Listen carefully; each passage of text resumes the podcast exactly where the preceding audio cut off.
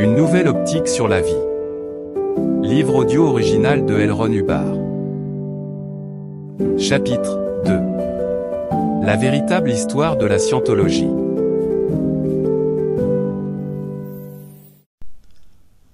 La véritable histoire de la scientologie est simple, concise et directe.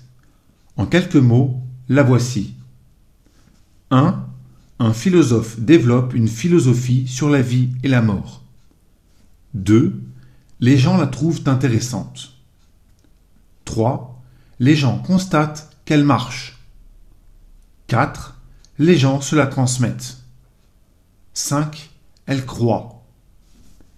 Pour que l'on puisse croire quoi que ce soit d'autre sur la scientologie, il faut que notre civilisation contienne pas mal d'éléments perturbateurs. Cela ressort de l'examen de ce compte-rendu très court mais extrêmement précis. Ces éléments perturbateurs sont les marchands de chaos. Ils font le commerce de la confusion et du bouleversement. Leur pain quotidien consiste à créer du chaos. Si le chaos venait à diminuer, leurs revenus en feraient autant. Le politicien, le journaliste, le psychiatre avec sa machine à électrochoc, le fabricant de drogue, le militariste et le fabricant d'armes, la police et l'entrepreneur des pompes funèbres, pour nommer les têtes de la liste, ne s'engraissent que grâce à l'environnement dangereux. Même de simples individus et des membres d'une famille peuvent être des marchands de chaos. Il est dans leur intérêt de faire croire que l'environnement est aussi menaçant que possible car c'est alors seulement qu'ils peuvent en tirer profit.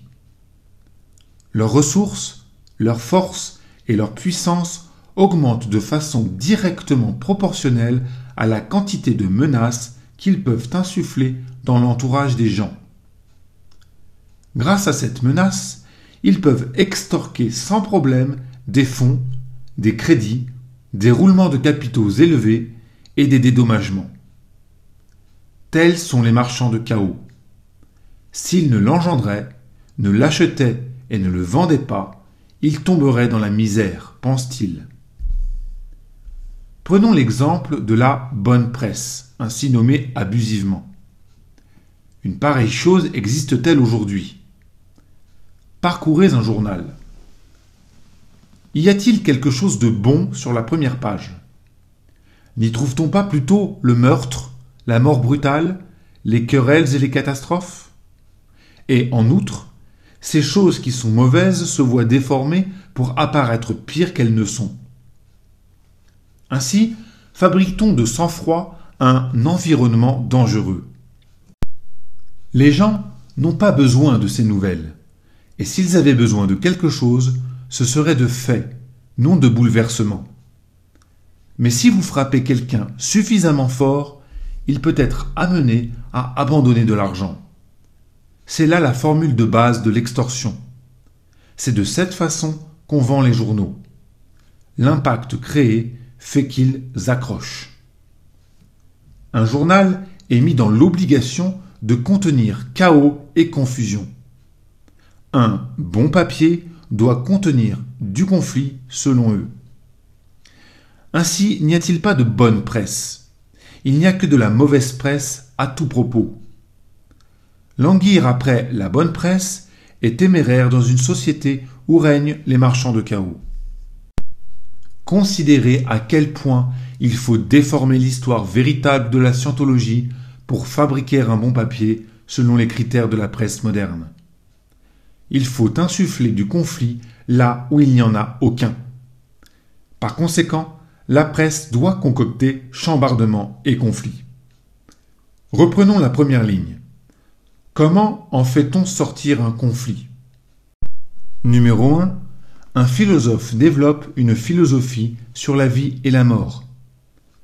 Le marchand de chaos doit insuffler ici l'un des nombreux clichés possibles.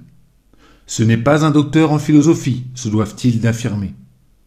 Il ne pousse pas la hardiesse jusqu'à dire vraiment que ce n'est pas une philosophie. Mais ils usent de tout leur pouvoir et ils travaillent inlassablement, comme leur but les y contraint, à démolir l'identité de la personne qui l'a développée. En fait, le créateur de cette philosophie possédait une solide formation dans les sujets académiques et dans les sciences humaines, une formation probablement meilleure en la seule philosophie formelle que les professeurs de philosophie des universités. Qu'un seul homme ait fourni un si grand nombre d'heures d'études et de recherches suppose un effort inouï et, de mémoire d'homme, un tel record n'a jamais été atteint, mais tout cela n'est guère considéré comme matière à article. Écrire simplement qu'un philosophe a développé une philosophie n'est pas de ces nouvelles qu'imprime un journal, et elle ne risque pas de semer le trouble autour d'elle. D'où les histoires fictives élaborées à propos de l'affirmation numéro 1 ci-dessus. Prenez ensuite la deuxième partie de la véritable histoire. Les gens la trouvent intéressante. Le contraire serait très étrange étant donné que chacun se pose les questions que soulève sa propre identité et en cherche les réponses. Les conclusions de la scientologie englobent la vérité fondamentale de ces réponses. Cependant, pour en faire un article, il a fallu le rendre choquant. Les gens sont dépeints comme kidnappés, hypnotisés ou entraînés, victimes forcées, à lire des livres ou à écouter.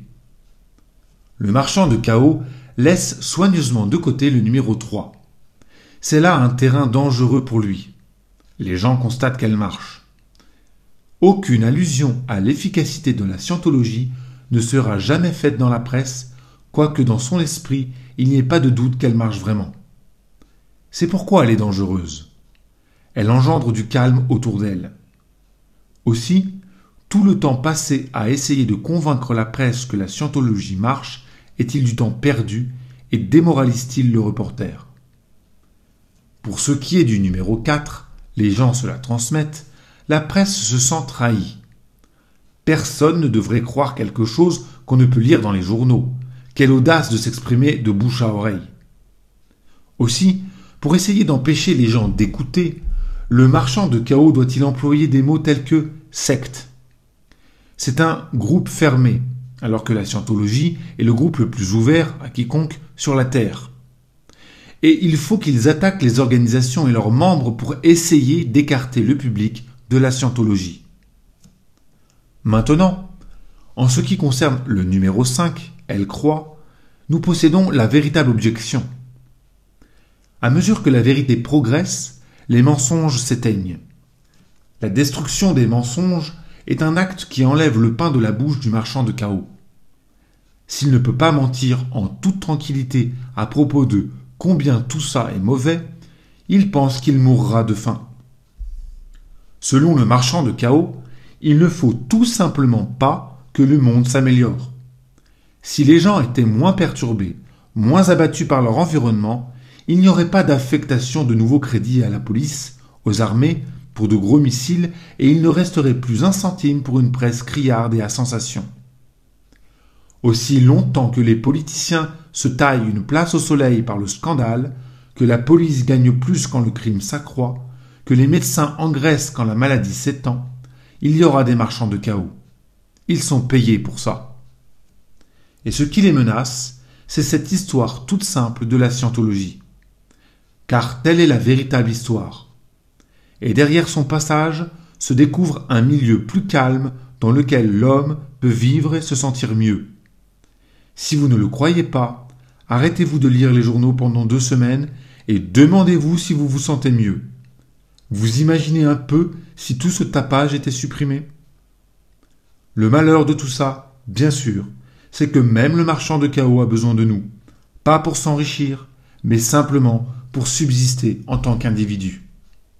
Ainsi, la véritable histoire de la scientologie est-elle une histoire simple, et trop vraie pour être éludée.